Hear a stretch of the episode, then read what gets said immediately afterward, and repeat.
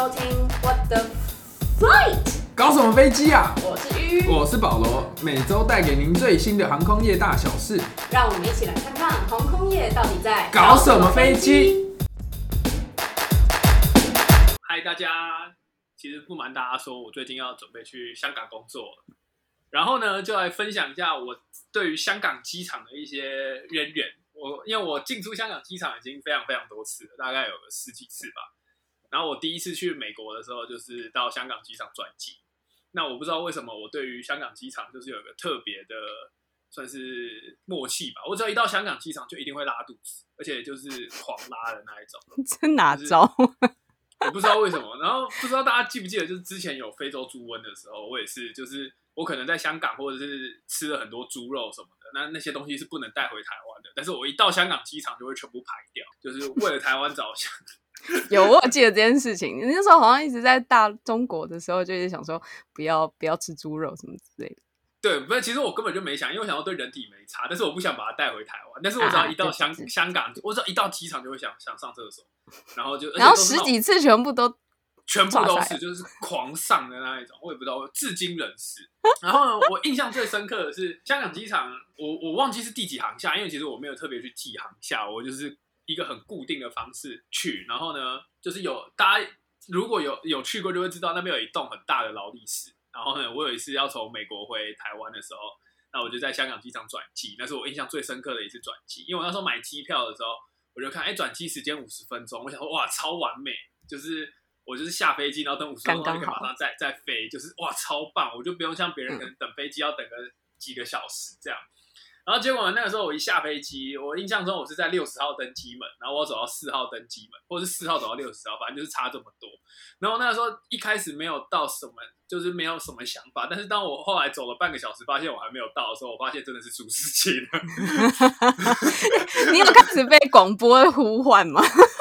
还没有到那么夸张，但是我那时候发现，就是我走了一半，我发现我已经走了就是二三十分钟的时候，我就发现不对了。因为我原本在四十，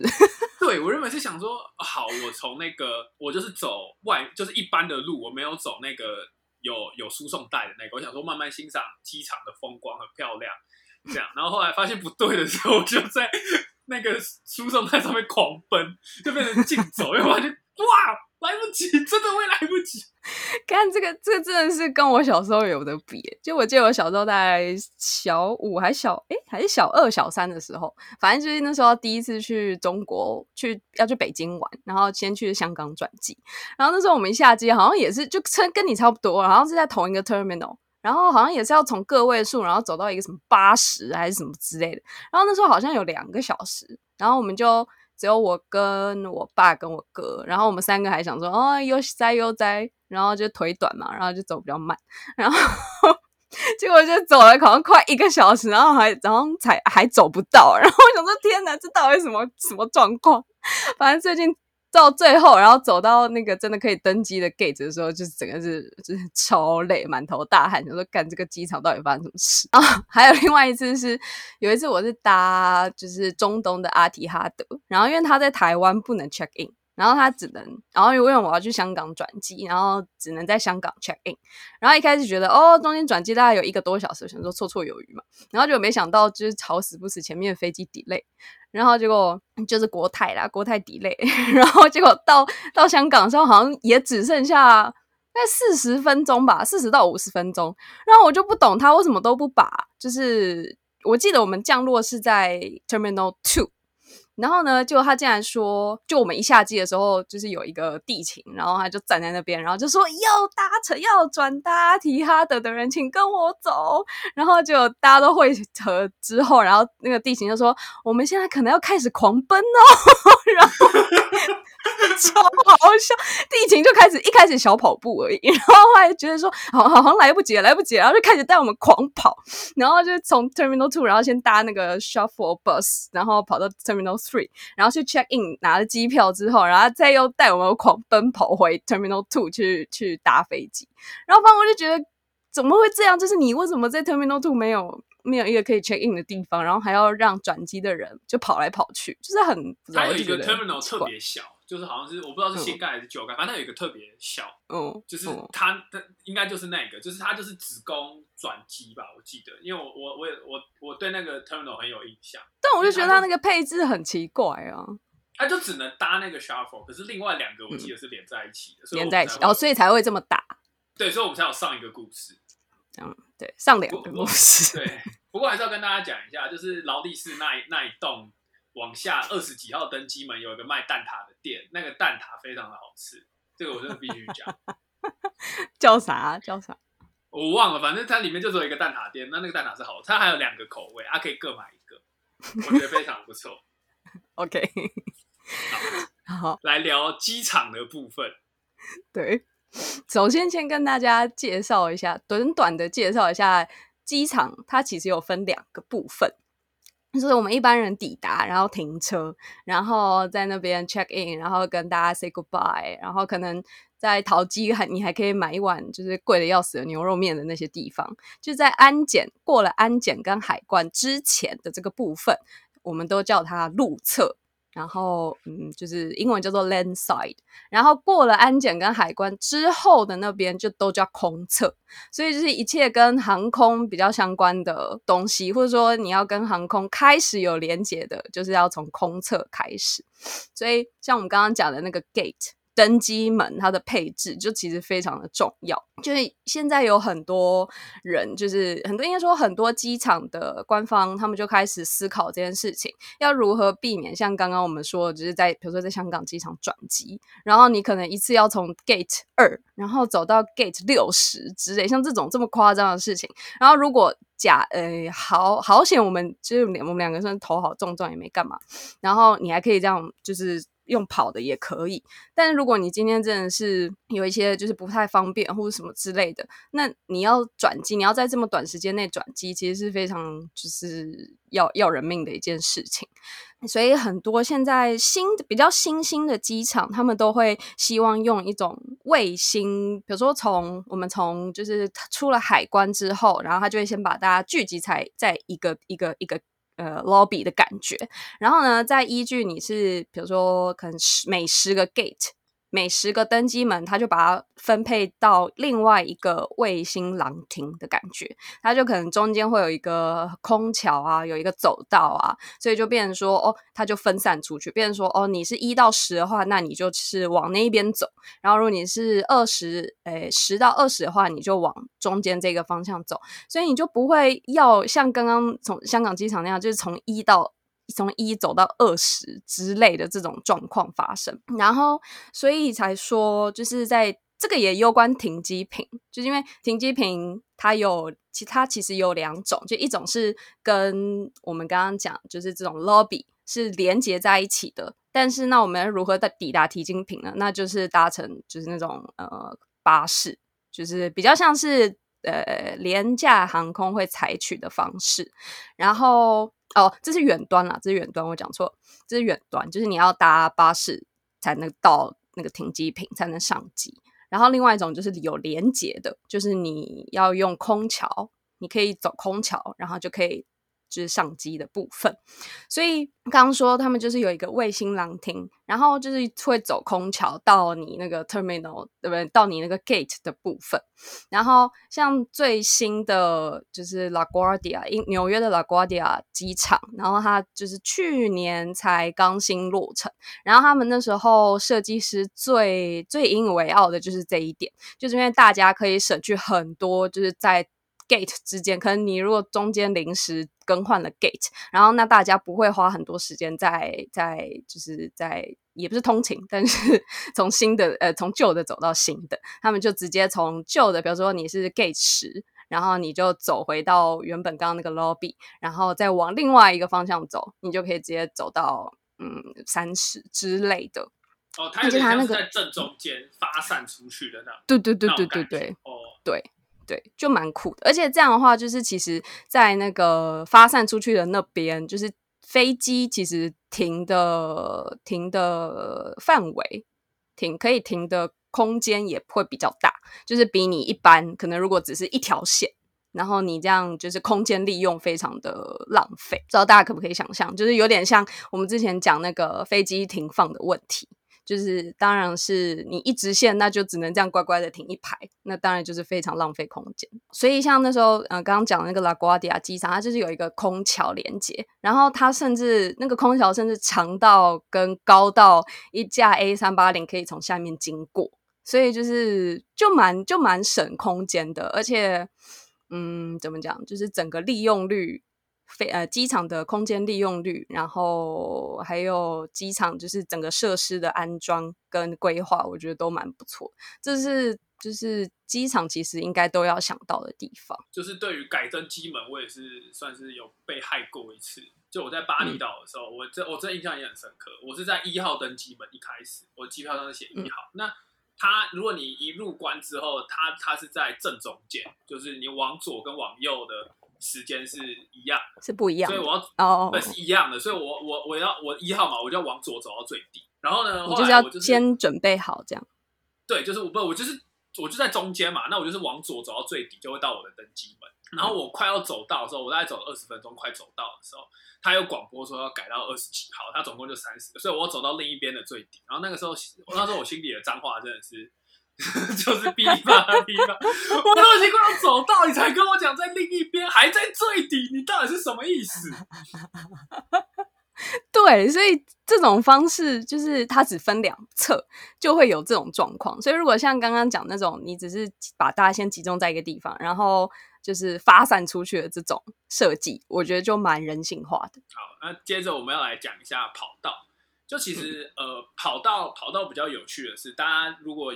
有看跑道上都会写两个大大的数字，那其实那个数字就是那个跑道方向的磁角，就是磁力的角度。假设你的磁力角它是它是取就是十位数跟百位数，所以如果你是向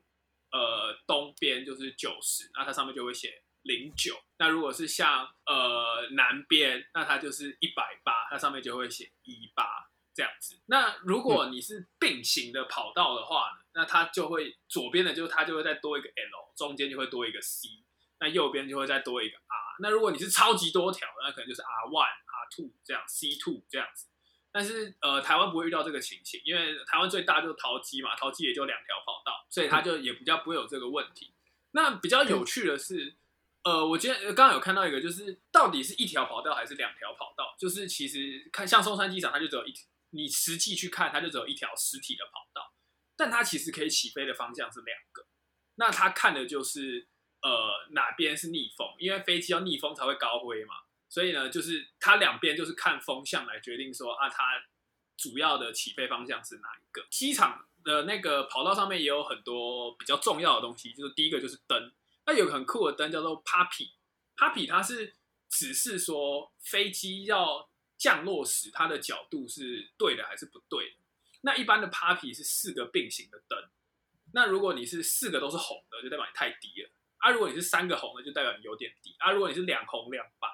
就代表你是刚刚好。那如果你是三个白，就代表你太高了；四个白就是真的太高了，就是这个逻辑去。那也有不同的，也有两个，就是上两个下两个，那一样就是用。就是红，或者是红白，或者是全白来告诉你，所以四个灯的那个是可以比较细腻的告诉你你是太高还是太低。然后可是它这个是怎么看呢？它这个是哦有感应，就是有感应哦，有点类似红外线。也太酷了吧！因为你你你飞机你进场的角度，你在哪一个距离，应该在哪个高度是固定，就它它会有一个，它就是会有一个最佳降落的角度，所以它就只要告诉你一下，哦，你现在飞太高了，你就是。因为你是机，你看到三个白灯，你就要稍微降低一点啊。如果你是呃三个、四个红灯，那代表你你可能会太快落地，所以你要再稍微拉高一点，大概是这样。可是等他等他看到灯，然后再来就是拉低，或者说再高一点，这样是来得及吗？来得及的，因为它是一瞬间的反应，就是就是如果有飞过飞行模拟器，就会知道它那个反应超级快。你稍微拉高一点，它就直接变灯；然后你就稍微再低一点，它就直接变灯。那你是它是从很远的地方，就是你转正之后，大概可能你还在可能五百甚至六百尺的时候，你远远就会看得到那个灯，所以你远远的你就可以照着那个慢慢的、慢慢的降落，就可以让你用一个比较顺畅的方式降。然后呢，那个一般我们讲的滑行道的灯是绿色或者是蓝色，哎，中线是绿色的灯，那两旁是蓝色的灯。那还有一个比较酷的灯是，呃，在跑道的头或尾的时候，它会有一个双面灯。什么是双面灯？因为假设我要进一个跑道的话，我我降落的时候看那个跑道头会是绿灯，可是如果我是从另一边要过来这个跑道头的话，它就会显示红灯。就是你只要看到红灯，就代表说哦，你快要到底了，你不能再往前。啊，如果你是看到绿灯，就代表可以。所以哦跑道有用这种很多种方式来告诉你说，呃，你是不是你现在走在对的跑道上。对，然后跑道上面的灯还有一个很酷，就是它在头跟尾的地方会依据它快要到跑道尾会有一些变化，就像是如果你在旁边看到红白交错的灯，就代表你可能快到跑道尾。那如果全部都是红的，你就赶快刹车就对。就这个是在两边的，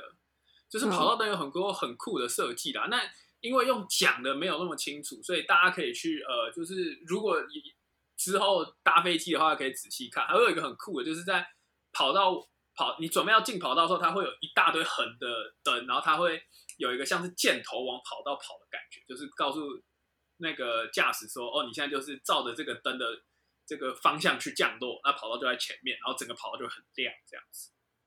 就是有很多这种很酷的设计。那其实跑道节对，还有一个最重要、最重要的东西，就是它一定会有一个风向，它会告诉你现在是吹哪个风。什么意思？就是因为我们起飞就是一定要逆风，基本上逆风是最好的，降落也是逆风最好。所以通常如果是小机场，它就会摆一个风向仪，那你就是看那个风向仪来决定说你要从哪个方向去起飞，这样子。所以像哦，松这是这是山机长可以自己决定的哦。呃，小机场是这样啊，就是如果你是没有人的机场，所以松山机场我们一般看它都是以飞机向为准的话，就是屁股对飞机向，然后往往另往往反圆往反圆山饭店的方向飞。可是如果、可是如果是有时候风有变化的话，我也有看过是往圆山方向那边起飞，哦，就是就是根据风向所以它那个是灯是随时会改变的，是不是？就是由可能那个 air traffic control 那边来灯不会啊，灯是？固定的啊，因为灯就是距离啊，距离那些都不会变啊。啊，如果我今天突然就是风向相反，不会啊，它只要到到跑道尾巴就是放那个灯，所以你是你两边跑道尾巴都是放一样的灯，哦，就是你是快到跑道的这个距离，而不是离头的距离，它是快到的距离，所以它它灯都不会变，它就是两边是对称。那我们现在最后就来讲一个有一点虚的概念，叫做时间带。就大家应该可以想到说，哎，你看我们去剪个头发也要要 book 时间，然后那机那飞机要降落，那一定更是要有就是确切的时间才可以，就是才才可以降落嘛，不然你如果就是突然突然临时就说，哎，我到你的机场了，然后但是。那时候没有空的那个登机门，或者是没有空的停机坪，那那那怎么办？所以时间带它的英文叫做 slot time slot，它就是蛮蛮特别的一点，就是等于是航空公司它，我自己觉得它蛮像航空公司的资产，就等于说它，比如说今天它要飞从台湾飞去英国好了。然后英国的 Heathrow 机场，希希斯洛机场就是就是大家可以想象非常的繁忙。那如果我今天也不是说我就是说到的时候，我就可以跟就是希斯洛机场的那个 con 呃 traffic control 说，哎，我现在到了，我需要一个地方这样。所以他们都是其实都是要事先先决定好，说我拿到的时间带是哪个时间。就比如说，哦，我中间我抵达，我从台湾可能晚上十一点起飞，然后抵达到希斯洛机场的时候，可能是早上五点，假设。然后呢，那他就说，他就要跟机希斯洛机场申请说，哎，我早上五点会有一架，比如说七七七三百一 R 抵达。然后呢，那时候机场他就要去安排说，哎，我有哪一个停机坪，它是可以容纳得下七七三百一 R。然后，而而且是是有一个空位在那边可以给他使用的，这样。然后，而且因为你停机的时候，你有还有可能要加油啊，或者说还要再上下一班就就回程飞机的一些就是食物啊什么之类的，所以那些都是要调派调派好的。好啦，所以那你今天抵达了希斯洛机场，那但你中间就是你从降落，然后到又要启程返程。中间的这个时间叫做 turn around time，叫地停时间。这个也是需要就是仔细思考的。就比如说你要中间要停，呃，应该说廉价航空都会希望越短越好嘛，可能就三十分钟，立马就是再回程。这样就是让飞机的使用率最高。可是因为你如果是非长程线的话，你一定要有足够的时间可以再做一次飞机的检查，然后再把乘客再送送上机。所以中间的这一段时间，就是也是要算进去说，哦，我需要使用这个停机坪就是多久。所以总总理龙。就是总的来说，比如说我今天刚刚说是五点抵达，然后我中间的地停时间要三个小时，所以变成说我要使用从五点六七八，然后到八点这段时间，就是这一个停机坪都是我包了，所以这个就是很需要协调的。然后就变成说，嗯，当航空公司自己就排出自己的一个班表之后，然后定出那个时间之后，他们要再去跟机场每个机场去协调说，哎，我。在这个时间抵达，然后呢，我需要使用多久？比如说像刚刚讲三个小时，那这样就是这个机场有没有足够的地方可以让我就是用用这个时间抵达？这样，然后但是就比如说再小一点的，或者是在比较人比较少的这种机场，当然就很简单嘛，就是随时大欢迎啊，就是欢迎你来。可是如果比如说像刚刚讲西斯沃机场，就是它非常的很拥挤。所以大家，而且大家都非常非常想要飞去希斯洛机场，所以就是这时候就是一个竞争的开始了。然后有一个叫不成文的规定，叫做 grandfather right，就 是祖父祖父条款，就变说如果我今天我好不容易抢到了这个超好的时间，比如说早上七点抵达，然后停地停两个小时好了。然后呢，如果我这一次抢到了，哦，他们是每一年会排两次，冬季跟夏季的时间带。然后呢，好，假设我今年的夏季我抢到了这个早上七点，然后地停两个小时。然后呢，我下，然后而且我的使用率，就我这一个夏，呃，这个夏季等等于就是上半年，我的使用率有高达八十趴。那我下一季，就是我的这个冬季的班表，我就可以先有优势的去继续取得这个时间带，这个早就是早上七点时间带。所以就变成说，就是占着茅坑 有拉屎，可是就会变成说，你如果新进的航空公司，你就会很难打进这种大机场，因为你很难去跟人家就是谈说，哦，我也想要这个时间带。所以，嗯，所以说，有的航空公司为什么现在在疫情之下还是要飞的原因，就是在这，他们就是为了要保持让自己的那个时间带的使用率至少有达到八十趴，或者是说，有的就真的是直接放弃。那他就不要了。那这样新的机场，或者说我们之前有谈到，最近有很多新新新创的航空公司，他们就是趁这个机会，大家放弃他们的时间带的时候，他们就进场，先去抢那个时间带，就变，所以就变成说，哎，那为什么时间带这么重要？就变成说，因为你如果比如说早上很早起飞，假设从松山机场飞。飞日本好了，日本的羽田机场，因为这就是两个机场都离市中心超级近，大概三十分钟以内就可以到，所以他们就会很适合商商务旅客。那所以他们当然就是为了抢商务商机，他们就会希望是比如说早上七点起飞，然后呢飞到东京的时候可能九点十点，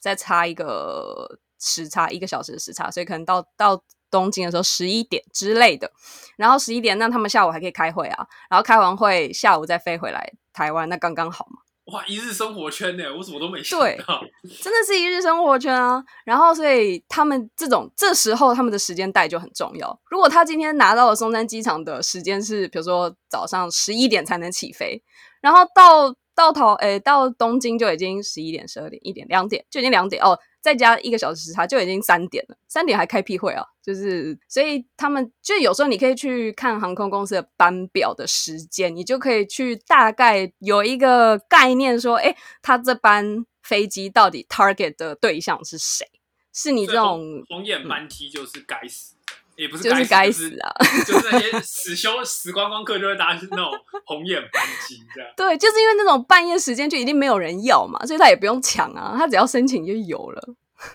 哦，所以就是给这些死光光客搭，然后我给你便宜点的价格这样。对对，而且半夜的时候他嗯，所以我说难怪我们都只能搭红眼班机。